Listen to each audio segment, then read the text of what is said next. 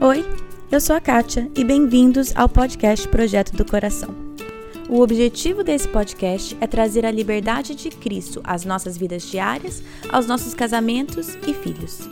A nossa intenção é abordar qualquer assunto com clareza, base bíblica e vulnerabilidade. Eu realmente creio que Deus trabalha de formas diferentes em famílias diferentes, mas é nossa responsabilidade estar aberta à condução dele. Ao escutar os episódios, não caia na armadilha de comparar a sua história com a de outra pessoa. Simplesmente esteja aberta a ouvir o que Deus tem para você.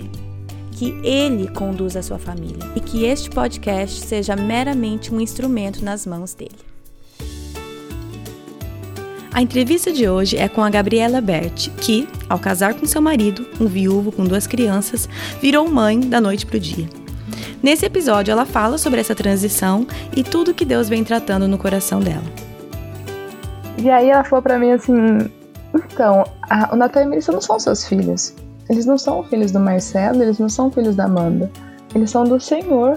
E aquilo para mim, assim, mexeu de uma forma que eu falei: nossa, eles não são meus filhos. O Senhor os confiou a mim.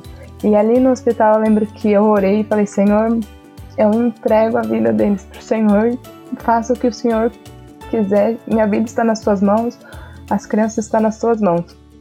E naquele momento eu percebi que a minha maternidade ela era diferente. Já era diferente, já, já sabia, mas eu entendi o que o Senhor queria de mim naquele momento. O Senhor queria muito mais uma mãe, uma nova mãe para as crianças. O Senhor queria uma pessoa que os instruísse nos caminhos dele, que continuasse essa instrução que já era dada antes.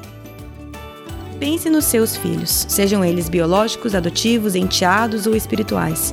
Qual o seu papel na vida deles? A Gabi fala sobre tudo isso e muito mais.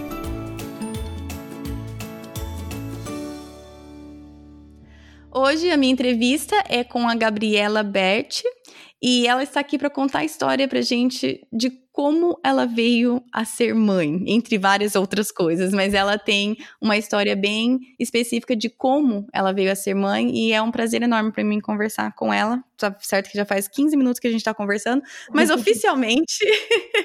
Oi, Gabi, tudo bem? Oi. Pois é. Eu sempre acho tão engraçado essa parte, porque eu falo oi pra pessoa sendo que a gente já estava conversando. Mas né? Agora oficialmente. Gabi, você pode começar se apresentando, então, quem você é, é e falar um pouco sobre a sua família? Sim. É, oi também de novo. Eu sou a Gabriela Beth, estou casada com o Marcelo. É, meu marido ele é pastor e eu sou mãe do Natan e da Melissa. É, sou uhum. mãe do coração do Natan e da Melissa. Vou explicar por quê, uhum. acho que ao longo do episódio também. Mas é, eu virei mãe deles quando eu conheci o Marcelo. O Marcelo ele era viúvo, já tinha o Natan e a Melissa. E uhum. cinco meses após o nosso namoro, nós casamos. então, foi rápido. Sim, então, eu, quando eu virei... você sabe, você sabe, né? Pois é. E aí eu virei mãe deles. É, depois de hum. um tempo, nós conversamos com. Na verdade, uma advogada veio conversar com a gente por conta de um acidente que o Natan teve, ele caiu, quebrou o braço e eu não pude ficar no hospital com ele. Naquele hum. momento eu falei, poxa, mas eu sou casada com o Marcelo. Como que eu não posso hum. ficar com o uhum. Natan? E aí Sim. eu fui entender que, embora eu fosse esposa do, do Marcelo no papel, eu não era mãe das crianças, legalmente falando. Uhum, então eu fiz a adoção deles, a adoção socioafetiva, que é a adoção que você não tira os pais biológicos, você só inclui uma terceira pessoa, no caso eu incluí né, na certidão de nascimento deles. Então eu sou mãe legalmente falando e já era mãe é, antes da gente casar do Natan e da Melissa também. Hum, São um pouquinho legal. da nossa história bem resumida. Isso. Então, é, eu queria então que você falasse um pouco, obviamente, né? É, você me foi indicada como uma pessoa que você, olha, você precisa falar com a Gabi porque ela escolheu ser mãe, escolheu casar com o marido, escolheu adotar, né, essa, essa, essa adoção socioafetiva que você falou, mas adotar os filhos que não são biologicamente delas, aceitou entrar numa família, entre aspas, pronta, né, essa é ideia. E eu, então, queria ouvir de você mesmo, como que foi essa sua adaptação entrando para essa família, né? Entre aspas, eu não quero dizer isso de uma forma, né, insensível, não é que ela já estava pronta, mas essa, essa, pai e filhos e você entra. Como que foi essa adaptação? Sim, é, eu costumo falar que a nossa história ela é como uma casa. então, hum. a, o Marcelo, ele era casado com a Amanda, eles construíram o alicerce da casa e começaram a construir uhum. a casa com os tijolinhos que são os filhos. Então, no meio do caminho, é, foi perdida uma pecinha dessa casa, vamos assim dizer, e entrou uma pecinha nova. E essa pecinha, que no caso só eu tive que continuar a construção dessa casa já com o alicerce. Eu sempre costumo falar que a nossa história é como se fosse uma casinha, assim, para ficar bem é fácil de ilustrar, né? Então, assim, a Amanda com o Marcelo eles fizeram o alicerce dessa casinha, né? Eles tiveram hum. Natan e a Mel. E aí eu entrei para essa casinha, que já estava começando a ser construída, e nós passamos por algumas fases de adaptação, porque às vezes o tijolinho não é o mesmo, sabe? Aquele tijolo baiano hum. que a gente constrói, não é o mesmo tijolo.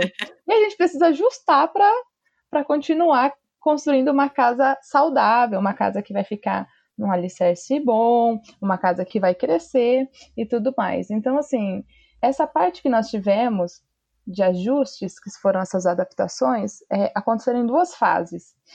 Ela aconteceu comigo e com as crianças, e aconteceu comigo uhum. e com o uhum. Marcelo. Então, assim, comigo e com as crianças foi extremamente simples e rápida. É, foi pura graça de Deus que essa adaptação aconteceu muito antes de eu ter sido casada com o Marcelo. Hum. Então, o Marcelo conta que a Melissa ela era muito fechada e a primeira vez que ela me viu, ela veio e correu para meus braços, me abraçou. E, e foi assim, um amor à primeira vista, vamos assim dizer. Hum. Quando nós legal. começamos a namorar, eu e Marcelo, as crianças elas sempre fizeram parte de todo o processo. Então, quando uhum. o Marcelo começou a ficar interessado por mim, o Marcelo conversou com as crianças: olha, estou interessado numa pessoa. Conversou com as crianças. Depois, quando nós começamos a namorar, o Marcelo conversou de novo com as crianças. As crianças sempre fizeram parte da nossa rotina. Quando nós saímos, as crianças, a gente nunca excluiu a rotina, as crianças das nossas saídas, dos nossos encontros. As crianças sempre estiveram lá. Então, no nosso namoro, teve uma época que o Natan perguntou: Mas ela já é minha mãe? Por que, que ela não hum. pode dormir aqui em casa? E o Marcelo entendeu que, na cabeça dele, eu já tava virando mãe dele. Porque ela já tá vindo aqui em casa. Mas ela não dorme aqui. Mas a namorada do papai, o que que tá acontecendo? Uhum, sim. Não sei se você falou a idade das crianças nessa época. A Melissa tinha. Quatro... Gente, eu sou péssima de datas, tá? Me desculpem. Aproximado. Aproximado. É, a Melissa tinha quatro. É, quatro tá. e o Natan tinha sete. Quatro e sete okay, anos. Ótimo. Talvez você já tinha falado, agora eu não sei. Mas é, enfim. Eu também não lembro se eu falei, mas enfim. e aí, é, o Marcelo conversou com ele, falou, Natan, é, a gente tá namorando, a gente não é casado ainda, vai chegar um momento que se nós casarmos, né, a gente tá caminhando pro casamento, você vai poder chamar ela de mãe e tudo mais. E assim, no meu coração, eu já tinha escolhido amar eles como meus filhos. Então eles ficavam, eles iam para casa dos meus pais, eles dormiam lá de final de semana comigo. Quando o Marcelo precisava ir para São Paulo, é, eu ficava cuidando das crianças. E nesse período sempre teve a, o Marcelo ele sempre colocou autorização para mim no sentido, olha, Gabi vai ficar com vocês, vocês têm que obedecer a elas. É, o Marcelo hum. sempre exigiu o respeito das crianças. Então, nesse período, quando nós fomos para o casamento, não teve essa adaptação de, nossa, é uma pessoa diferente. Porque as crianças uhum. já fizeram parte desse processo quando nós estávamos namorando. Então, quando nós casamos, eu fui morar lá, fui morar com eles, foi tipo uma festa. Nossa, até que enfim que ela vai vir, que ela vai vir dormir aqui, né? Porque eu não vi a hora. Então, que assim, legal. essa adaptação foi muito rápida. Uhum. Então, assim, como no meu processo eu já amava as crianças como meus filhos, eu já via eles como meus filhos. Embora eu não fizesse coisas que eu faço hoje, por exemplo, eu não eu chamava a atenção deles, eu sempre uhum. entendia o meu lugar como namorada do Marcelo. Então, o Marcelo uhum. chamava atenção, o Marcelo que fazia, que tomava as decisões, eu sempre ficava observando e é, isso é, de chamar atenção, de corrigir, sempre foi depois do casamento, né? Então, assim, uhum. essa adaptação nossa foi puramente graça do Senhor que abençoou para que fosse simples e rápida, né? E hum, já com o Marcelo, foi foi simples também, ele não exclui os momentos difíceis que nós temos no casamento, mas ele foi um pouco uhum. mais demorada, porque são dois adultos, duas pessoas diferentes. Então, assim, foi um pouco mais demorada por conta disso. E a gente também teve pouco tempo de namoro, em cinco meses a gente já estava casado já. Então, Sim, a gente não teve isso, né? aquele tempo de, ah, três anos, vamos corrigir coisas. Não, não dá pra corrigir nada, né? A gente namorou dois meses depois, a gente tava organizando nossa festa de casamento. Eu morando numa tá cidade, ele morando no outro, foi uma loucura só. Mas o que ajudou a gente nessa adaptação foram duas internações. Ai, por incrível que pareça. Nossa. Ai, coisa ruim veio pra coisa boa. esse processo foram as internações. Você acredita? pois Explique é. isso um pouco melhor. Eu acho que eu preciso elaborar essa história. Então, foi nós casamos, eu falo que os três meses de experiência de, de empresa, sabe, foi os três meses para casamento. Depois de três meses de casado, o Natan ele quebrou o braço e passou por duas cirurgias. Natan é o seu filho. Natan é o meu filho, isso é o meu filho mais velho. Ele quebrou o braço, ele passou por duas cirurgias e ali uhum. nós tivemos que tomar decisões muito sérias. Nós tivemos que uhum. decidir algumas coisas em família e ajudou a gente a construir ainda mais nossos laços e estreitarmos aquilo que estava meio que apingando, sabe? Ah, a gente precisa resolver isso, mas a gente depois resolve. Então, assim, Sim. ali a gente teve que assim, não, a gente precisa resolver isso agora. Então, foi uma. Assim, agora a gente precisa acertar as coisas que tá no nosso casamento, né? Então, essa hum. internação hum. veio e veio, assim, para mudar totalmente a, a rotina também de casa, porque o Natan passou por duas internações, ele passou por duas cirurgias, é, a rotina de casa mudou, ele estava com o braço lá, o médico falava uma coisa, outro médico falava outra coisa. Então foi um momento delicado que a gente passou logo depois que nós casamos, né? E aí depois que o Natal ficou bom, depois de três meses, eu fiquei doente. Então Nossa. eu fiquei, fiquei doente, os médicos não sabiam o que eu tinha, é, até que eu descobri, depois de vários exames errados, o médico virou para mim e falou: Olha, é, você tá com embolia pulmonar, você tem que ir pro hospital porque você pode morrer. Uhum. E ali eu falei, ai meu Deus. E aí nós fomos pro hospital, fiquei internada, e ali foi outro momento do nosso casamento que nós tivemos que resolver algumas coisas também, né? Então, assim, Sim. ali nesses dois momentos nós tivemos que tomar decisões importantes que ajudou o, no o nosso relacionamento, ajudou na nossa intimidade conjugal, ajudou a gente hum. a, a limpar aquela caixa de gordura, sabe?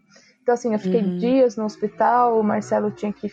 Às vezes o Marcelo ficava comigo a maior parte do tempo, aí vieram os meus sogros para ficar com as crianças. Então, assim, foi um momento delicado de família, mas eu vejo quanto que Deus cuidou da gente nesses períodos e quanto foi bom para nossa família passar por isso. Embora tenha sido momentos difíceis, o quanto foi bom para nós, eu como mãe e como casal também. Então, assim, eu me lembro de, de estar no hospital uma amiga muito querida virar para mim e falar assim: gente, se eu chorar, me desculpa, tá?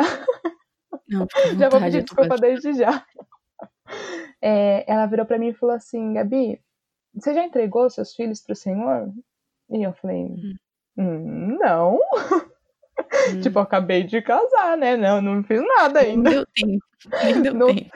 Tô, sou nova nessa fase de maternidade, né? Hum, sim. E... Não cheguei nessa fase ainda, tô na fase 2. Exato, tô na fase 2 ainda. Passei só um chefão por enquanto. Não, não zerei o jogo ainda. E aí ela falou pra mim assim: então, a, o Natan e a Melissa não são seus filhos. Eles não são filhos do Marcelo, eles não são filhos da Amanda. Eles são do Senhor. E hum. aquilo para mim, assim, mexeu de uma forma que eu falei: nossa, eles não são meus filhos. O Senhor os confiou a mim. E ali no hospital eu lembro que eu orei e falei: Senhor, eu entrego a vida deles para o Senhor, faça o que o Senhor quiser, minha vida está nas suas mãos, as crianças estão nas suas mãos. E eu lembro hum. de estar no hospital e naquela noite eu sonhar que eu tinha perdido os dois. E eu hum. acordei desesperada no hospital. E eu falei, Senhor, Sim. eu orei ontem, falando que eu tinha entregado, mas eu não tinha entregado de coração. Eu quero orar de novo. Era mentira. Falei, é mentira, Deus. E naquele momento eu percebi que a minha maternidade ela era diferente. Já era diferente, uhum. já, já sabia, mas eu entendi o que o Senhor queria de mim naquele momento. O Senhor uhum. queria muito mais uma mãe, uma nova mãe para as crianças. O Senhor queria uma pessoa que os instruísse nos caminhos dele, que continuasse essa instrução que já era dada antes. O Senhor hum. queria que eu honrasse ele na vida das crianças. Ali naquele momento, naquele momento que eu orei, entreguei para o Senhor, falei: Senhor, eu entendi o que o Senhor quer de mim na vida dessas crianças. O nosso relacionamento mudou. Meu uhum. relacionamento com eles passou a ser intencional na vida dessas crianças. Então, assim, quando a gente entrega nossas, nossos filhos ao Senhor, né? É difícil a gente fazer isso, né? Falar assim, Senhor, é teu. Porque mulher, Sim. ainda mais mulher, negócio né, de ter o controle da situação. Ah, sem dúvida, sem dúvida.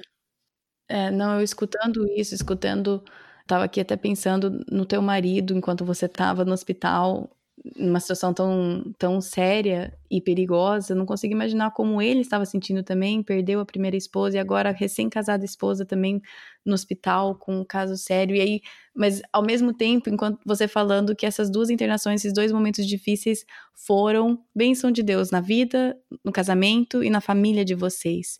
Sim. E isso às vezes é tão difícil da gente entender, né? Como que o sofrimento pode ser bom, como que esses momentos difíceis podem ser bênção de Deus.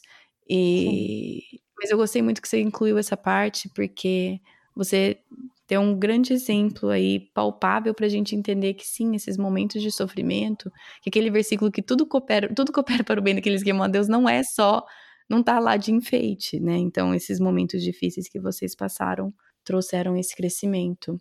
Sim, e acho que quando a gente tá com o coração disposto, um coração aberto a receber aquilo que o Senhor tem a nos oferecer, ele fala com a gente o tempo todo, em todas as situações, né?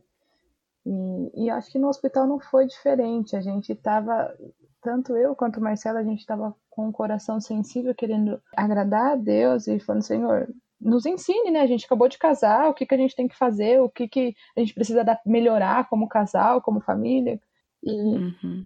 e passar por esses momentos, eu acho que acabou fazendo exatamente isso, mostrando pra gente que existia coisas que a gente precisava como família passar pra gente entender quais eram os planos do Senhor para nós.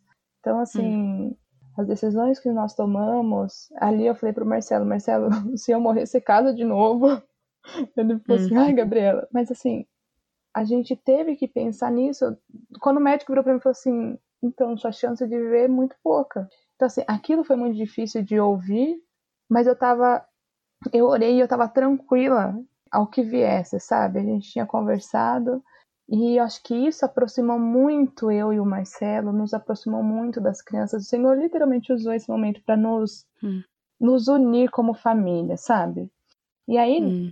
completando essa pergunta, né, e ao mesmo tempo construindo uma nova família, né, essa fase de construção dessa nova família, ela começou Sim. nesse processo, né, e ela se concretizou, vamos assim dizer, e vem se concretizando, porque eu acho que isso é uma, a gente vai construindo ainda ao longo de toda a nossa vida, né, com os nossos filhos e uhum. maridos. Mas quando nós mudamos para São Paulo, Marcelo ele é missionário da igreja, um projeto de plantação de igreja aqui em São Paulo, então nós mudamos para cá. Aí eu deixei meu trabalho, eu pedi, eu pedi demissão de onde eu trabalhava para ficar mãe em tempo integral e a gente literalmente deixou pai e mãe e a gente se uniu ao seu marido, porque aqui em São Paulo a gente não tem é, parentes perto, a gente não tem mãe, não tem avô, não tem ninguém perto, só tem a gente. A gente tem amigos queridos, graças a Deus, mas nós viemos aqui a gente não conhecia nada. Então nós literalmente tivemos que nos unir e essa união aconteceu lá, com essa internação, a gente, a gente veio mais forte em São Paulo, sabe? Para enfrentar as coisas aqui. Então isso hum. foi muito legal. A gente, assim, o Senhor usou isso para concretizar o que estava, o que iria vir, né? O que estava por vir Sim. ainda, que era a nossa mudança para cá. Então, assim, isso hum. foi muito legal. Né? É aquilo que Deus começou, a gente viu como que foi importante a gente ter passado por isso pelas coisas que ainda estavam por vir, né? Hoje a gente consegue ver porque a gente já passou por tudo aquilo, mas na época Sim, a gente não estava entendendo nada. É. é, isso é outra coisa importante a gente ressaltar. Enquanto a gente está no meio, raramente a gente consegue ver o propósito daquilo, né? É. Eu, eu queria então puxar esse gancho que você falou sobre essa adaptação rápida, né? Você, né, em vez de te ensinarem a nadar, te jogaram no fundo e falaram nada, assim, nesse, nesse, nesse quesito de, de maternidade. Que geralmente, pensando no padrão, entre aspas, ou o mais comum, é você engravida, você tem nove meses pensando naquilo, aí vem um bebê, geralmente um bebê de cada vez, né? Tem gêmeos e tudo mais. Ou você tem aquele período de espera da adoção. Geralmente, quando você tem filhos, você tem ou um período biológico ou um período legal, você tem um período de espera e antecipação por aquele filho. E mesmo assim, é difícil a adaptação. Você conheceu seu marido e dentro de cinco meses estava casada e com dois filhos.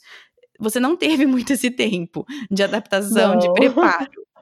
Né? Não. não teve muito disso. Então, para uma mãe que tem esse tempo, já é difícil a adaptação. Como que foi esse processo para você já completamente acelerado, diferente né? Conta para mim esse processo de adaptação à maternidade. Eu sei que você escolheu, foi uma coisa, não foi uma surpresa. Você sabe, estava muito ciente, foi uma escolha que você fez. Mas como foi essa adaptação para de repente sou mãe? foi foi foi engraçada. ok, porque, engraçada. É, é, é, um pouco engraçado, porque a gente, eu não tinha essa, como você falou, eu não tive nove meses. Não. Então, um dia eu parei e falei, nossa, eu virei mãe, né? Até ontem eu trabalhava, fazia esporte, tinha a minha vida do jeito que eu queria, e ops, agora a chave virou, né? Eu voltei da lua de mel, tinha duas crianças me esperando hum. para ser mãe. É, o Senhor cuidou disso há muitos anos atrás. Quando a minha mãe engravidou, eu tinha 16 anos de idade. E eu cuidei muito da minha irmãzinha mais nova. Então, é, eu falo que o meu processo de treinamento começou lá com ela. Então, eu participei Entendi. muito do processo de, de educação, de criação da minha irmã. E quando eu casei, né?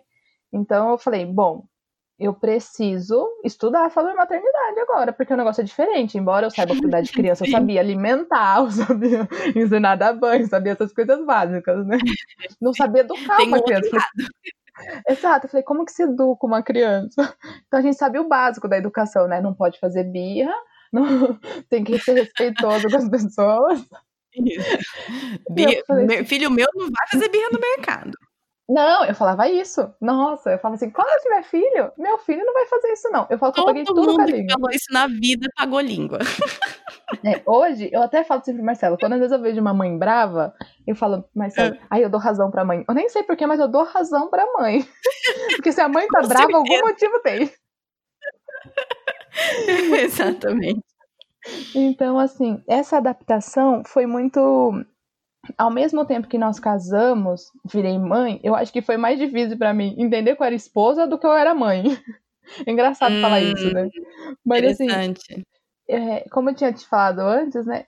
Eu escolhi ser mãe das crianças. Eu queria, assim, no meu coração, eu era mãe das crianças. Então, a adaptação de sou mãe delas é, aconteceu muito rápido e aconteceu de forma muito leve também. Então, assim, eu hum. comecei hum. a ler coisas sobre maternidade, eu comecei a conversar com outras mulheres. Então, assim, às vezes aconteceu alguma coisa em casa, eu não sabia, né? Eu ligava para uma, uma mulher lá da igreja, muito querida. Viu, tá acontecendo isso. Ah, não, Gabi, isso é normal. Ah, não, acho que você tem que ficar atenta. E eu comecei a observar. E antes da gente casar, eu observava muito o Marcelo com as crianças. Então, o que acontecia? Hum. Eu já tava ali, eu tava, tava namorando, mas eu tava observando o terreno, né? Uhum. Então, eu observava muito como ele fazia. E as crianças é um processo de repetição, né? Então, ela faz aquilo, daqui a pouco faz de novo, daqui a pouco faz de novo. Então, tem muitas coisas que, que elas fizeram no namoro que elas repetiram no casamento. Então, como eu via hum. o Marcelo reagir, eu reagi igual. E depois a gente conversava e, e, e viu que podia melhorar ou se tinha alguma diferença de opinião. Mas eu comecei a, a ler muita, muita coisa sobre maternidade, como é, sobre educação de filhos, sobre a idade, o que, que, que aquela idade está passando, como que o filho é, é, coisas da escola. Então eu comecei a ficar por dentro do assunto, né? Mas, uhum. assim, duas coisas que aconteceram comigo e, e que eu pude identificar nesse processo, eu tive uma crise de identidade. Então, assim, uhum. por mais que tenha sido simples, eu percebi que, embora no meu coração eu fosse mãe das crianças, eu não sabia quem eu era mais como pessoa. Hum. Então, assim, tá, eu casei e virei mãe. E agora, eu sou mais alguma coisa? Era mais ou menos assim. É. O que, que eu sou? Sobrou alguma coisa? É, era exatamente assim. E eu comecei a ter uma crise de identidade. Eu pude perceber alguns pecados que estavam envolvidos na minha vida que hum. antes eu não tinha percebido. Então, assim, o primeiro mês que eu pedi, pedi demissão e fui para fiquei em casa, foi uma delícia, foi tipo férias, né? Ai, crianças, vamos fazer isso, vamos fazer aquilo, né. O segundo mês, você já tá assim, nossa, fiquei um mês em casa, agora eu tenho que, vai vir pro segundo mês, né? Hum, e agora? Acabou minhas férias. Exatamente, e agora acabou minhas férias, né? O que, que eu vou fazer? Então, assim, eu comecei a identificar pecados no meu coração sobre quem eu era. Minha hum. identidade estava totalmente ligada ao meu trabalho, à minha independência, à minha independência financeira, à liberdade que eu tinha de fazer as coisas que eu queria na hora que eu queria. E eu não tinha mais isso. Hum. Como essa questão da identidade pega a gente, né? Em algum momento ou outro. Essa é uma, é uma linha comum que eu escuto tanto de pessoas que eu converso aqui no podcast ou amigas mesmo, como esse lance de alguma coisa na nossa vida, muitas vezes a maternidade faz com que a gente perceba que aquela nossa fala de ai, ah, minha identidade está em crise, de repente a gente vê que hum, não tá não, não tá não. Exato, ela cai por terra, né? Então assim, eu passei por esse momento, essa, essa crise, e eu falei, e agora? Eu falava pro Marcelo, e agora, Marcelo? Eu não sabia mais conversar com as pessoas a não ser maternidade, porque eu tinha literalmente engolido todos os livros de maternidade que eu podia. Li tudo e mais um pouco. Falei, eu preciso saber disso, né? Eu, assim, eu não tive nove meses, eu preciso ficar por dentro do que acontece com essas crianças. Certo. Então, eu literalmente engoli todos os livros que tinha de maternidade, fui procurar vários instas, posts, qualquer coisa que tinha que falar sobre maternidade eu já estava lendo, porque eu precisava ficar por dentro. falei, é uma coisa nova, eu não, não conheço, eu preciso saber. E aí, um momento eu falei, quem sou eu? E eu tinha entendido, e eu tinha identificado que no meu coração o trabalho ele estava dominando o meu coração. Eu sou uma pessoa assim, hum. assim que eu gosto de fazer muitas coisas e tudo, e eu não tinha percebido que ao longo da vida isso tinha se tornado um ídolo na minha vida. Hum. E quando eu descobri isso, é, é, sempre dolorido quando a gente descobre pecados, né? Eu falo Ai, que é, é horrível. Eu falo que é dolorido e ao mesmo tempo aliviador, né? Pois é, o, aliviador vem depois, no começo é dolorido. Exato, eu falo, Coisa desagradável. Pois é, e quando eu descobri aquilo, eu falei, nossa, eu nunca tinha percebido que o trabalho tinha sido um ídolo na minha vida. Hum. E aí eu, eu lembro de ter conversado com uma amiga minha e ter falado pra ela, você não sabe o que eu estou passando? E eu desabafei hum. com ela e falei, e agora? E ela falou pra mim assim: relaxa, Gabi, que toda mãe passa por isso. Eu falei: nossa, as mães passam por isso também. Ela passa, as mães que param de trabalhar e ficam em casa passam por isso, fica tranquila. e eu achando que eu era a pessoa mais anormal do mundo, mais assim, meu Deus, eu sou a pior pessoa do mundo. Eu, eu me achava que eu não estava amando meus filhos como deveria amar, assim, nossa, eu não amo meus filhos porque não tô fazendo porque eu o suficiente. Quero voltar a fazer outra coisa, porque eu tenho esse desejo. Uhum. Exato. Nossa, foi terrível. Então, assim, e, e, quando eu escutei isso da minha amiga falar para mim, assim, foi aliviador. Eu falei assim, jura? Ela, calma, Gabi, faz parte, você vai processar tudo isso. E aí eu fui hum. entendendo que a minha identidade estava em Cristo. E não se eu era mãe, porque muitas vezes o filho também pode se tornar um ídolo nas nossas vidas. Também, também. E... A gente só transfere de ídolo, né? Exatamente. Então, assim, foi um cuidado que eu tive para eu não transformar meus filhos um ídolo na minha vida, porque uhum. eu amava eles, eu queria cuidar deles, eu queria é, ler a Bíblia com eles, fazer as coisas com eles, e eu falei, eu preciso tomar cuidado para não transferir esse ídolo na minha vida, porque é exatamente isso, eu ia passar só do trabalho e ia jogar neles. E eu não ia tratar esse ídolo na minha vida. E eu acho que nós mulheres, para as mães principalmente, as mães que ficam em casa têm a tendência de transformar os filhos um ídolo na, nas, nas nossas vidas. Porque hum, a gente não tem um trabalho fora que tira o nosso foco assim de casa, né? Quando a gente trabalha fora, a gente meio que tem um foco no filho e no foco na, no trabalho, né? E quando Sim, a gente fica uhum. em casa, o nosso foco está totalmente no lar. Então a gente está é. cuidando da casa, a gente está cuidando do marido, está cuidando dos filhos. E acaba que o filho, ele passa a ser a nossa identidade. Eu não sei mais quem eu sou sem os meus filhos. Se os meus filhos uhum. não estiverem aqui, quem que eu sou? Sim. É que a gente sempre busca aprovação, né? E às vezes no trabalho você tem reconhecimento, tem aprovação. E aí quando os seus filhos e sua casa é o seu trabalho, é, é muito fácil buscar isso neles, né? Não necessariamente eles falando obrigado, mãe, mas alguém elogiando nossos filhos, de repente é um elogio para mim. Eu, eu luto bastante com isso. Eu tenho que lembrar que se alguém elogia o meu filho, primeiro o elogio é para ele, não foi para mim.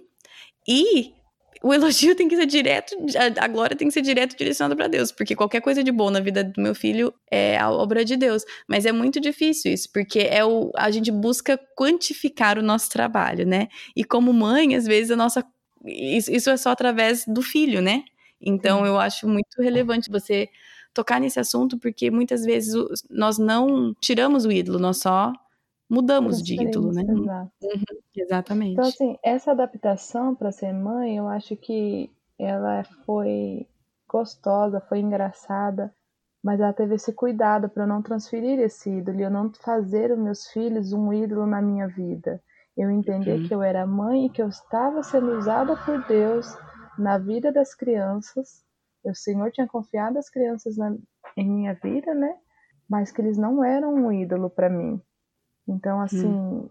é algo difícil. Às vezes é, é, eu escuto às vezes mulheres falando, ah, eu amo meus filhos mais do que o meu marido. Eu não consigo nem imaginar como se quantifica essas, essas duas emoções para amar mais hum. os filhos do que o marido. Mas isso é uma das reações que mostra o que os filhos têm tomado na sua vida, né? Sim. Você uhum. tem se colocado tanto aos pés dos seus filhos que você tem deixado o seu marido de lado, você tem deixado Deus de lado porque você precisa viver em função dos seus filhos, né? Então, assim, uhum. essa adaptação foi ao mesmo tempo, para mim, uma mudança de pensamento, sabe? Para eu me depositar aos pés da cruz, eu viver uma dependência com o Senhor e eu entender o que Ele queria para mim. Nos meus votos de casamento, as duas promessas que eu fiz foi que eu buscaria ser a esposa que o Senhor queria que eu fosse e eu buscaria ser a mãe que o Senhor gostaria que eu fosse para as crianças. Hum.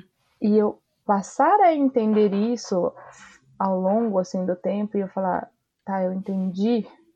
Levou um tempo, levou essa, esse processo, essa adaptação de, de sou mãe, tá, eles não são meus, não são meus ídolos, sou mãe, uhum. mas eu uhum. também sou a Gabriela, sou é, sabe essa meio confusão de, de emoções. Nem meus não são, né? No hospital Deus te deu um chacoalhão que nem seus eles não são. são Exatamente. de Deus.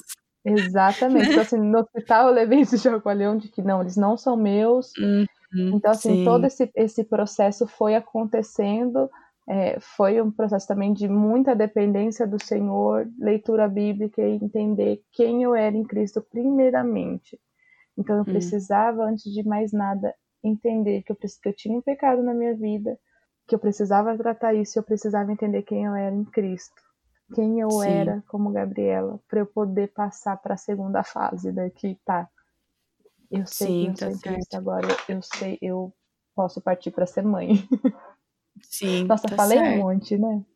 Não, mas eu acho muito importante isso. E por mais que isso seja uma coisa, como a tua amiga sabiamente te falou, comum para muitas mães, se não todas, essa crise de identidade, né, entre aspas. É, primeiro, vamos falar um pouquinho sobre isso no sentido que é importante a gente falar as coisas que a gente passa, as dificuldades que a gente passa. Não que a gente precisa lavar roupa suja para o público, não é isso, mas nós precisamos compartilhar isso umas com as outras, porque senão a gente fica sofrendo sozinha, achando que só eu passo por isso, quando tem alguém do seu lado, uma mulher sábia que pode falar assim: fica tranquila, não menospreze, Deus está trabalhando no teu coração, Sim. mas isso é normal e nós precisamos disso, né? Entre mulheres, entre. É, no, no, corpo de Cristo mesmo, nós precisamos Exatamente. disso. E foi um bálsamo para mim ter escutado isso. Ela falou assim: calma, Gabi, é normal. E eu falei, é. nossa, foi assim, foi um alívio eu escutar isso, porque embora ela, e ela completou, né, o Senhor tá tratando isso na sua vida, não ignore Sim. tudo, mas ela falou assim, calma, você não tá fazendo nada anormal, porque como tudo era muito novo, qualquer sentimento que eu tinha, eu já achava que era normal, né, eu falo assim, não é errado, mãe pensa isso, mãe pensa aquilo, e claro. foram mulheres que foi me falando, não, não é assim, é assim, é assado, é assim mesmo, continua, e eu fui perguntar, né? É normal? E ela falou, calma, é normal. E eu super concordo com você. Acho que a gente fala, nós passamos por isso, as mulheres passam por isso. Eu acho que não é o fato de a gente não, precisa, não pode ignorar, mas a gente tem que entender que o Senhor tem trabalhado nas nossas vidas e que é normal a gente ter esse, essas emoções, esses hormônios quando a gente vira mãe, principalmente, né? Então, claro. São muitas emoções envolvidas, são muitas descobertas para a gente fazer. E que é normal essa mistura de emoções acontecer nas nossas vidas, essas descobertas, esses pecados escondidos que a gente uhum. não sabia, virar Sim. tona, né? Sim.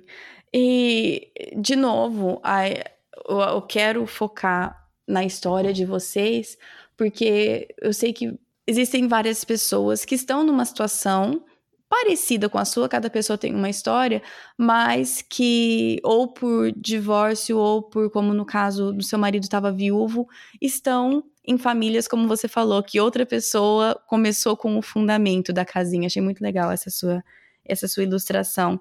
Eu queria ouvir de você quais são, quais foram ou quais são, né, alguns dos maiores desafios que vocês encontram com essa situação. Não sei se, se isso é mais no casamento, se isso é mais na criação dos filhos. Eu achei muito legal que você falou que você observava muito quando vocês namoravam e então buscava continuar algo que já estava sendo construído. Mas fala para mim um pouco dos desafios que vocês encontraram e continuam encontrando e como que vocês lidam com isso.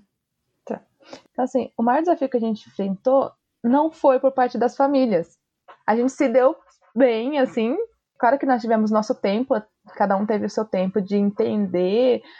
Agora eu tenho duas famílias, as pessoas entenderem também o meu papel. Então, assim, foi um processo que, que nós tivemos, mas nós não passamos esse desafio. O maior desafio que nós tivemos foram pessoas terceiras. Foram hum. amigos, foram conhecidos que eles desrespeitaram a minha presença na vida do Marcelo e das crianças. Então, assim, graças a Deus, por a graça do Senhor, como família a gente não teve problema, mas em relação aos terceiros nós tivemos bastante. Então, hum. amigos, hum. nós tivemos muitos amigos queridos, assim, que eu amo de paixão, eles, eles foram essenciais para nós, mas em contrapartida nós tivemos pessoas que não respeitaram a minha presença na vida hum. do Marcelo, não entenderam que o Marcelo estava continuando, vamos assim dizer, a vida dele. Uhum. E ele estava namorando agora, as pessoas não entenderam esse processo e elas me desrespeitavam. E aí eles, eles chegavam na mãe da Amanda, nascida, e falavam coisas para ela. Ela, infelizmente, teve que ouvir muitas dessas bobagens. Uhum. Eu também tive que ouvir algumas delas. E isso uhum. foi, assim, um desrespeito, porque elas não entendiam o que estava acontecendo, né? E elas se achavam no direito de falar o que elas bem achavam pra gente. Então, hum. Então, assim, nós tivemos um acompanhamento de um casal muito querido da igreja que eles literalmente faziam um escudo, assim, em volta da gente. Então, muitas coisas não chegavam em nós. Quando eles viam alguma coisa em comum, eles já partiam para cima, assim, do tipo, para frear qualquer conversa ruim qualquer uhum. fofoca, qualquer coisa do tipo. Então, assim, algumas coisas, graças a Deus, não chegaram em nós.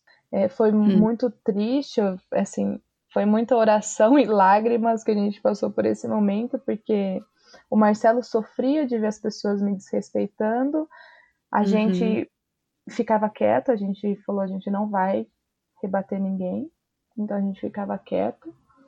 E ao mesmo tempo, assim, com o namoro acontecendo, né? Então essa parte hum. foi, foi bem desafiadora e foi o momento em que nós dois nos voltamos para Cristo e falamos assim, a gente vai ter que enfrentar isso juntos agora.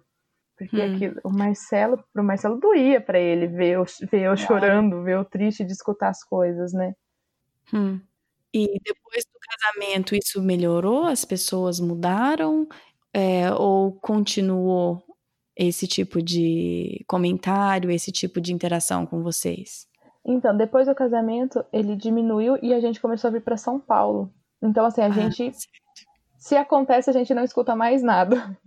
Então, assim, uhum. assim, isso foi. E foi, foi diminuindo, a gente mudou para São Paulo também, então a gente acabou perdendo contato com a maioria das pessoas e a gente não, não escutou mais. Mas as, um momento interessante que a gente teve nesse, nessa fase difícil que a gente estava passando, que as pessoas vinham para me ofender, vinham para fazer uma comparação com, a, com a Amanda, e hum. assim, na maldade, sabe? Eu quero te machucar. Então, assim, Sim. nesse momento, uma, uma pessoa muito querida, ela chegou para mim e falou assim, Gabi, eu queria te pedir desculpa. E eu falei, por quê, né? Ela falou assim, eu falei coisas de você que eu não deveria ter falado. E eu nem sabia, porque eu não, não chegou aos meus ouvidos isso, né? E ela chorando, ela falou que queria te pedir desculpa porque eu percebi que não é nada disso. Hum. E eu percebi que ali o Senhor estava tratando não só o meu coração de ficar quieta, porque eu não ter rebatido essas picuinhas, essas coisas que as pessoas falavam, também estava sendo usado na vida de outras pessoas. Então, se essa hum. pessoa que falou, ela pôde reconhecer, nossa, não é nada aquilo que eu falei. Me hum. desculpa. E ela veio. E se ela não pedir desculpa, eu nunca ia saber, porque eu nunca fiquei nem sabendo o que ela falou. Sim. Mas ela veio e me pediu desculpa chorando. E eu lembro que eu dei um abraço nela e falei, tá tudo bem, né? Tipo, não tenho mágoa nenhuma. Eu nem sei o que, que, você falou também. Sim, sim. Mas eu falei, Marcela, a gente precisa continuar em oração e ficando quieto, porque não é o que a gente vai falar que vai provar qualquer coisa ou que vai mostrar que eu uhum. mereço o respeito das pessoas. É o Senhor que vai mostrar isso. Hum, e é com o tempo, sim. não adianta eu fazer nada. Não adianta eu querer. É, o Marcelo fala, ah, eu vou falar. Eu falei, não, não tem que falar nada. Às vezes, uma vez a Cida também falou, ah, eu vou publicar um. Defender. Eu falei, não, a gente não tem que fazer isso. Acho que a gente precisa ficar quieto em oração Hum. Porque o Senhor vai fazer isso no tempo dele, quando tiver que ser. Enquanto isso, a gente vai ter que receber, as bom, é, receber os, bomba os bombardeios quietos. Então foi, foi assim, uma fase. Acho, de todos os desafios que a gente passou no nosso casamento, esse foi o mais dolorido, aquilo que machucou mais a gente. Hum, é, não consigo imaginar. E puxando esse gancho também e seguindo essa linha que você falou de comparação, né? Eu imagino que deve ser bastante difícil, ou gostaria de ouvir de você, na verdade. Como que você lidou com essa questão, não com os comentários ruins, né? Isso a gente não, né? Eu sei que é difícil, mas não devemos dar ouvidos a isso. Mas eu digo você mesmo pensando, será que eu estou cuidando das crianças como ela cuidou, ou sendo uma esposa? Esse tipo de comparação que a gente que vem na nossa cabeça, é, como que você lidou com isso, lida com isso, pensando na, na primeira esposa do, do seu marido e agora você entrando nessa casinha e construindo em cima daquele, daquele alicerce que eles firmaram. Como que você lida com isso e vocês como casal? Sim, é, esse momento, essa comparação, graças a Deus nunca veio do Marcelo e das crianças, porque nunca é legal a gente se comparar, né? Então, assim, quando eu tive lá atrás nas adaptações, eu também me comparava com outras mães que os filhos já estavam ok, e eu falava, tá, eu preciso chegar naquele. Eu tinha colocado um padrão de mãe na minha vida, né? Eu falei, eu preciso chegar igual aquela uhum. mãe. Entendi. E isso fazia mal também para mim, quando eu comecei a me comparar com outra mãe, que não era Amanda, e, claro. eu falei, eu preciso aquele padrão ali, né? Porque eu achava que aquele padrão era, era ok, não o padrão de Cristo, né? Então, assim, voltando para essa comparação, o Marcelo e as crianças, eles nunca me compararam a Amanda. Isso hum. foi muito interessante. Eu acho que isso foi muito importante para o nosso relacionamento crescer saudável e o nosso relacionamento crescer íntimo, porque eles não me comparavam a Amanda. Então, uhum. existia sim a lembrança dela. Então, as uhum. crianças sempre lembravam. É, Ai, lembra quando a mamãe manda? Eles falam mamãe manda. Lembra quando a mamãe manda uhum. fazia tal coisa? É, Nossa, vamos jogar, sei lá, vamos jogar Mario Kart. Lembra quando a mamãe manda escolhia tal bichinho? Lembra? Uhum. Então, assim, sempre existia essa lembrança, e existe até hoje, essa lembrança. Mas não existia comparação. Ah, ah Gabi, ah, você, faz, você faz comida assim, mas a mamãe Amanda fazia, fazia comida assim. Ah, você cuida das uhum. crianças assadas, mas a mamãe Amanda cuidava assim. Então, assim, nunca existiu esse tipo de comparação. O Marcelo, desde quando nós começamos a namorar, ele nunca falou para mim, Olha, eu e a Amanda, a gente cuida das crianças assim, eu quero que você cuide das crianças assim também. Ele nunca falou isso para mim. Ele Entendi. sempre me deixou livre e me deu a liberdade de fazer as coisas do nosso jeito, do meu jeito e do Marcelo. Então, assim, a gente construir o nosso jeito, né? E não eu pegar um jeito que já existia e fazer igual. Então, assim, conversando outras vezes com o Marcelo sobre esse assunto, o Marcelo fala que na cabeça dele são ordens cronológicas. então, assim, existiu o Marcelo e a Amanda, existia a Gabriela e o Marcelo. Então, assim, uma uhum. coisa não encaixa na outra. Sim, são eras diferentes, né? É, ele falou assim, o que aconteceu lá, ok, ficou ali, né? Não, assim, não tem, não, ele falou assim, não tem como encaixar uma coisa na outra. Porque são pessoas uhum, tá diferentes. Tá então, assim, ele Marcelo ele nunca comparou a nós duas. Então, assim, ele sempre me deu total liberdade para. Então, depois que nós casamos, né, que uh, eu comecei a palpitar na criação das crianças, a gente sempre hum. conversou, eu e o Marcelo. Então, a gente sentava e falava: olha, tem tal coisa, o que, que você acha? Você acha que pode melhorar? Você acha que não pode melhorar? E a gente debatia ali, mas não no debater de sentido. Então, mas quando era com a Amanda, era tal coisa. Não existia isso. Existia o meu conversar com o Marcelo e não o meu conversar com o Marcelo é, em função do que a Amanda fazia. Tá então, assim, ele tá nunca certo. comprou. E as crianças, por pura. De novo, vou falar, pura e simplesmente graça de Deus, as crianças nunca me compararam com a Amanda. Hum. As crianças têm algo aqui da, deles, né, quando pequenininho, com a Amanda e tudo. Aí a Melissa pega, ah, lembra disso, lembra daquilo, eles ficam vendo tudo, mas nunca assim do tipo, ai mãe, a Amanda tinha olho azul, mas você tem olho marrom. Sabe, coisas assim? Hum. As crianças nunca teve essa comparação. Hum. Elas nunca fizeram. Eu falo que foi pura graça de Deus, porque elas sempre entenderam que agora é uma nova pessoa. Hum. Então elas nunca chegaram em mim do tipo, ah, mas você vai fazer isso? Mas eu queria de outro jeito, porque era de outro jeito. Então, assim, muitas das coisas, que nem eu falei né, lá no começo da entrevista, que eu observava como o Marcelo fazia. E muitas coisas uhum. a gente repete até hoje, porque eu falava, é muito bom, vamos continuar repetindo. Tinha coisas que eu conversei com ele e a gente falou assim, não, a gente pode mudar. E a gente mudou. Mas não porque era ruim.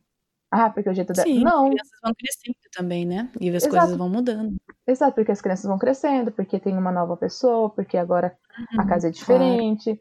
E tudo é diferente. Claro. Então, isso na cabeça das crianças também foi muito interessante porque, elas, porque uhum. elas não fizeram essa comparação. A comparação veio da pergunta anterior das pessoas de terceiros que olhavam de fora a situação e eu entendo que é até meio difícil de entender tudo isso, né? Mas elas eh, vinha essa comparação de terceiros, nunca veio do Marcelo, nunca veio das crianças.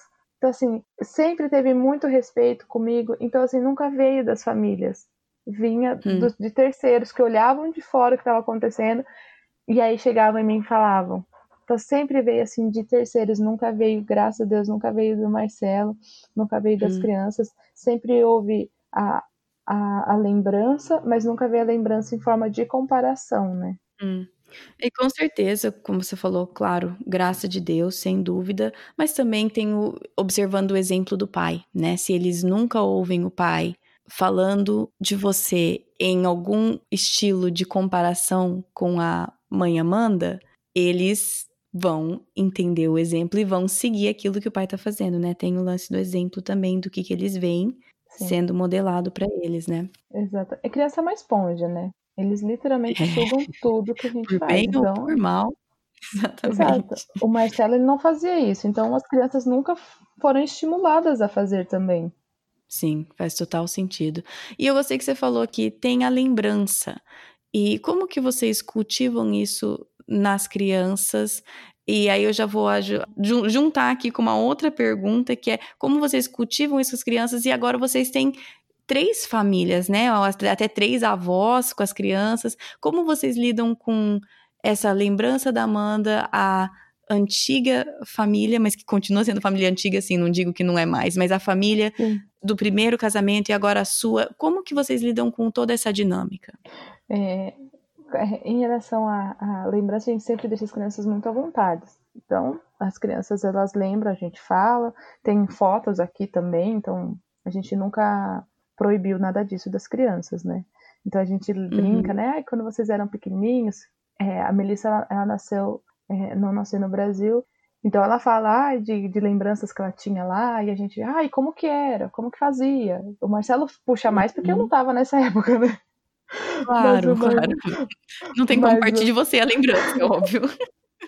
É, mas o Marcelo, quando é sempre, sempre assim, sempre, sempre, as crianças acontece alguma coisa que lembra elas. Então eu lembro que eu fui uma vez cozinhar uma, uma carne que eu nunca tinha feito em casa. E o Jonathan falou assim: Ai, eu lembro que a mamãe manda fazia isso também. E eu falei: Ah, é, filho? Você uhum. lembra? E aí, tipo, tipo, conversa, né? Dele, ah, não, não lembro muito do sabor, mas eu lembro que era gostoso.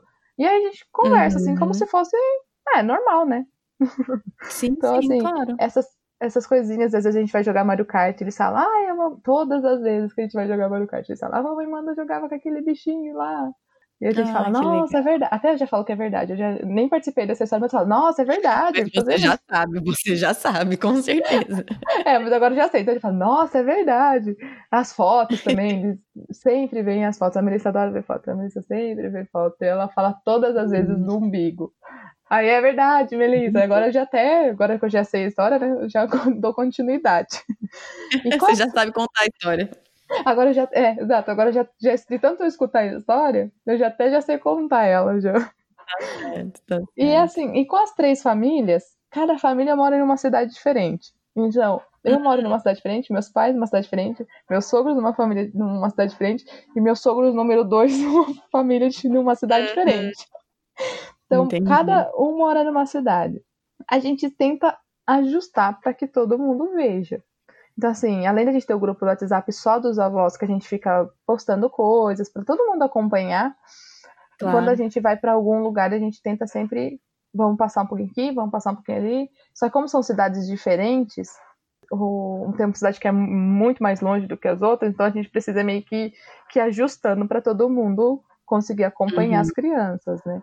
Como a gente está morando em São Paulo, é mais difícil, porque é muito difícil a gente ir pro interior, né? A gente não vai sempre. Mas sempre quando a gente vai, Sim. a gente tenta dar um, um jeito para todo mundo ver. E festas, a gente sempre vamos fazer um churrasco, vamos juntar todo mundo, porque fica mais fácil, né? A gente entendeu. Se a gente juntar todo mundo num lugar só, todo mundo vê igual. Tá certo, tá certo, facilita. É, facilita, porque a gente ficava pingando. A gente falou assim, não, vamos tentar ajustar. Então, sempre tem festas, então, tipo, aniversário das crianças sempre. Vamos fazer um churrasco, a gente combina um lugar na casa de alguém e aí vai todo mundo lá. para ficar fácil para todo mundo e todo mundo acompanhar. Então a gente vai fazendo esses tá ajustes, né? E a gente, assim, graças a Deus, a gente tem um, um, relacionamento muito bom, tanto com a parte da família da Amanda, com, a, com os meus sogros também, com os meus pais também. Ele, todos eles se dão super bem também ali no. Entre eles, entre os avós, né? Eles se dão uhum. super bem a gente também passou por um processo de adaptação, né? Eu com as famílias, eles comigo. Então, da gente precisou, uhum. nós precisamos nos conhecer, nós precisamos é, respeitar o espaço de cada um, entender até onde eu posso ir com as famílias, eles entenderem até onde eles podem ir comigo, aquele conhecer claro. mesmo, né? Então, assim, a gente uhum. passou por esse processo também de, de adaptação, de respeito, que eu acho que todo mundo passa quando começa a namorar, quando casa, né? Uhum. acho que é normal. Então a gente também passou por isso. E foi o tempo, foi a intencionalidade no desenvolvimento do relacionamento, a gente ser intencional tanto com as famílias quanto com as crianças e continuar com foco e com os olhos fitos em Cristo para a gente fazer aquilo que Ele quer. E quando a gente começa a obedecer a Ele, não que se torna fácil ou não dolorido, mas ele se torna mais leve. Parece que a gente passa pelos problemas e a gente olha para trás e a gente fala assim, nossa, a gente dá risada hoje, né? Mas a gente acaba olhando e falando assim, nossa, eu passei por tudo isso, e hoje a gente pode olhar e, e, e rir daquilo, né? Falar assim, nossa, lembra como é difícil lá atrás? E agora a gente já venceu essas etapas, né? A gente acaba sendo leve pra gente lembrar daquilo que nós passamos, né? Tá certo, tá certo. Ah, Gabriela, muito obrigada por você estar disposta a abrir eh, coisas da intimidade de vocês mesmo, de dificuldades. Como eu falei, é, é tão importante a gente compartilhar essas coisas, porque com certeza tem alguém ouvindo que passou alguma coisa parecida com o que você passou, se identificou de alguma forma e não sabia que outras pessoas passavam também. Então, só agradecer pela disponibilidade, pela, pela vulnerabilidade que, que faz a diferença, né? Sim, ah, eu que agradeço. Eu acho que foi muito legal é, ter conversado assim tão aberto essas coisas. Eu acho que o Senhor dele tenha muito a nos ensinar e o Senhor me ensinou muito nesse nesses anos, né? dois anos só, mas são vários ensinamentos que o Senhor me deu e eu acho que o maior ensinamento que o Senhor me deu é que a adoção ela é muito mais do que você amar, a seu, amar o seu filho. Você fala, eu tenho um filho e ok. É você literalmente desenvolver um vínculo afetivo, um uhum. vínculo com o seu filho.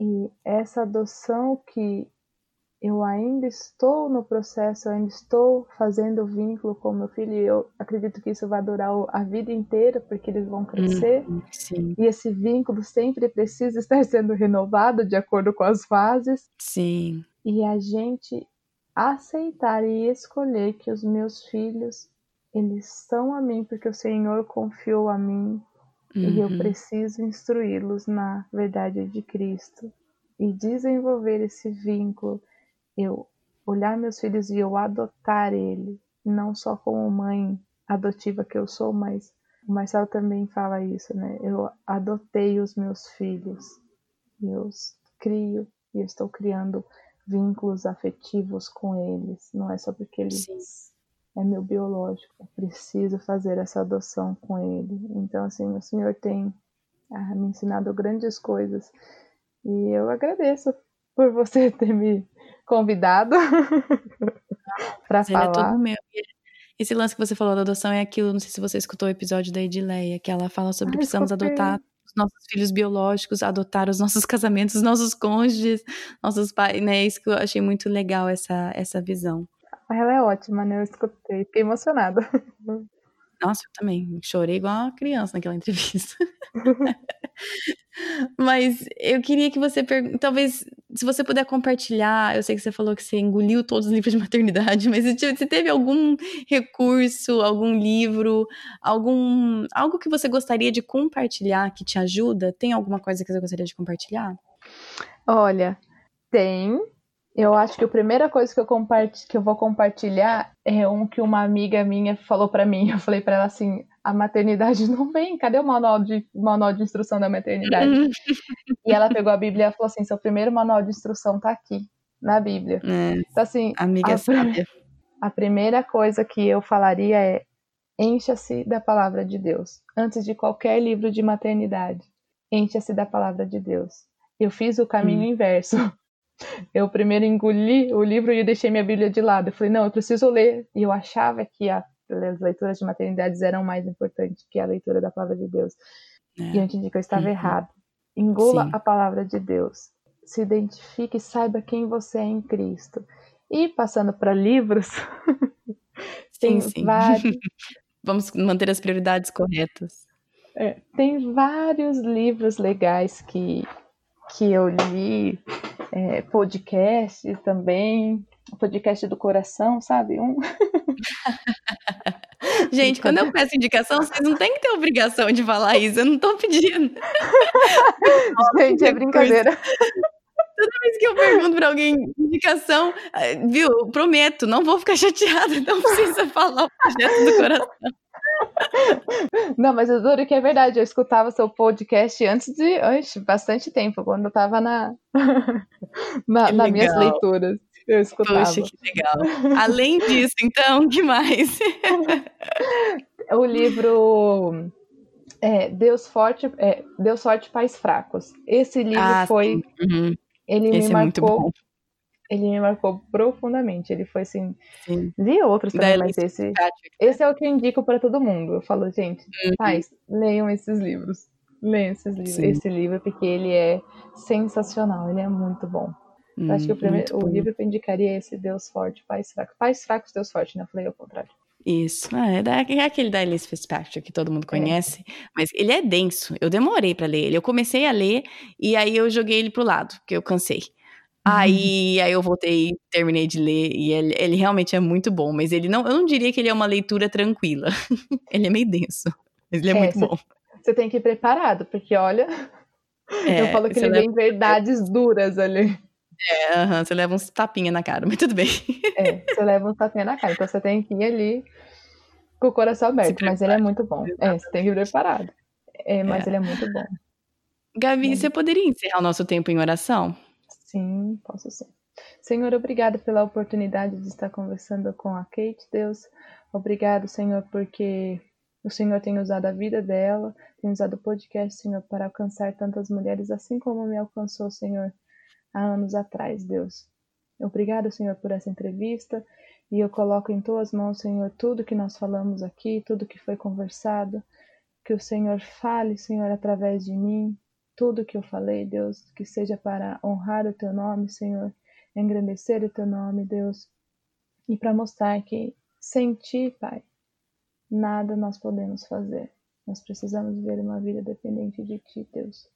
Ajude-me, Senhor, diariamente a buscar a ti, a buscar a dependência, Senhor. Obrigado por esse momento, obrigado pela tecnologia que, mesmo tão distante, o Senhor pôde permitir que isso acontecesse, Senhor.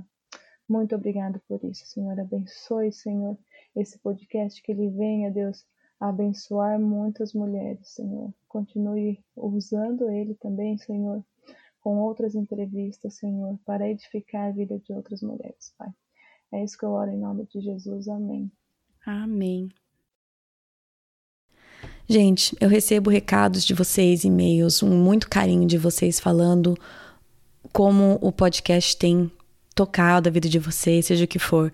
Mas deixa eu só falar que é um privilégio enorme para mim, porque eu conheço pessoas como a Gabriela que eu nunca teria conhecido. Eu tenho o privilégio de aprender nessas conversas, nesses relacionamentos que Deus vai forjando. Eu tenho o privilégio de aprender por causa desse ministério. Então, eu dou graças a Deus, muito mesmo, que ele usa o podcast na vida de vocês, mas sempre saibam que ele usa na minha vida antes de usar na vida de qualquer outra pessoa.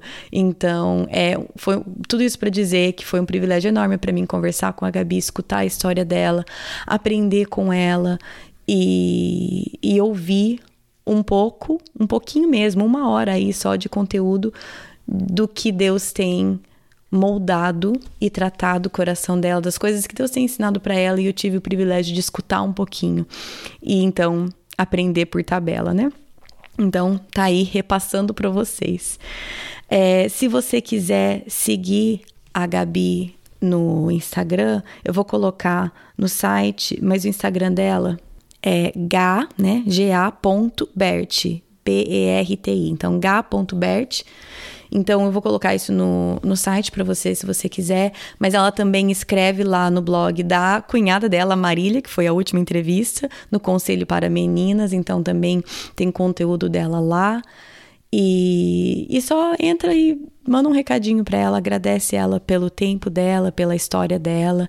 E sempre é bom a gente agradecer e valorizar pessoas que tocaram a nossa vida principalmente as pessoas que são ao seu redor, não deixe de fazer isso com pessoas que sentam e conversam com você frente a frente, que estão aí do seu lado caminhando fisicamente, mas também se você lê alguma coisa, se você escuta alguma coisa, se a história de alguém te toca, se você aprende com alguém, Deus usa alguém na sua vida, não deixa de escrever e agradecer ou mandar um recado. Então, se Deus usou a Gabi na tua vida, eu te encorajaria como qualquer outra pessoa é, escreve um recado de encorajamento para ela, porque é isso que nós deveríamos estar fazendo, certo? Encorajando uns aos outros. Por hoje é isso. Semana que vem começamos mais uma prática, mais um módulo do material O Caminho do Discipulado. E a prática é generosidade material. Então, sim, vamos falar sobre dinheiro, sobre finanças, mas como sempre vai muito além disso. Sempre, sempre, sempre o alvo é o nosso coração, certo? Então vamos começar a falar sobre isso no episódio da semana que vem, tá bom?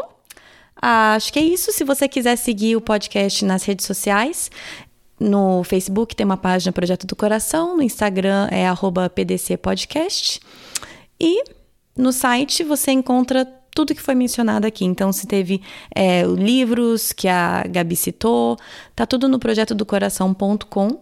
E no post desse episódio também tem um devocional que eu elaborei para acompanhar esse episódio. Eu sei que tem grupos de vocês que escutam o podcast e fazem estudo em cima dele, então esse material foi elaborado especificamente para vocês, mas eu também sei de famílias que usam, então tá aí sempre um, um devocional para cada entrevista. Entra no post ou também tem uma página lá no site que está escrito Sondando o Coração, onde você acha todos eles. A ideia sempre é de levar de volta para a Bíblia. Então, que você possa talvez se encorajar ou seja ser desafiado por uma conversa, um episódio aqui, mas que isso sempre te leve de volta para a Bíblia, que isso sempre aponte para Cristo. Essa é a nossa intenção aqui sempre, é apontar para Cristo. Então, acho que é isso. Bom final de semana para vocês e até semana que vem. Na Bíblia, em Miqueias 5:5, está escrito que ele será a sua paz. Se eu acredito na Bíblia, eu acredito que apesar das minhas circunstâncias, ele será a minha paz. Meus filhos estão tocando terror dentro de casa? Ele será a minha paz.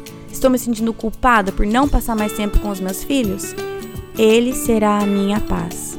Tô cansada de ter as mesmas brigas de sempre com meu marido?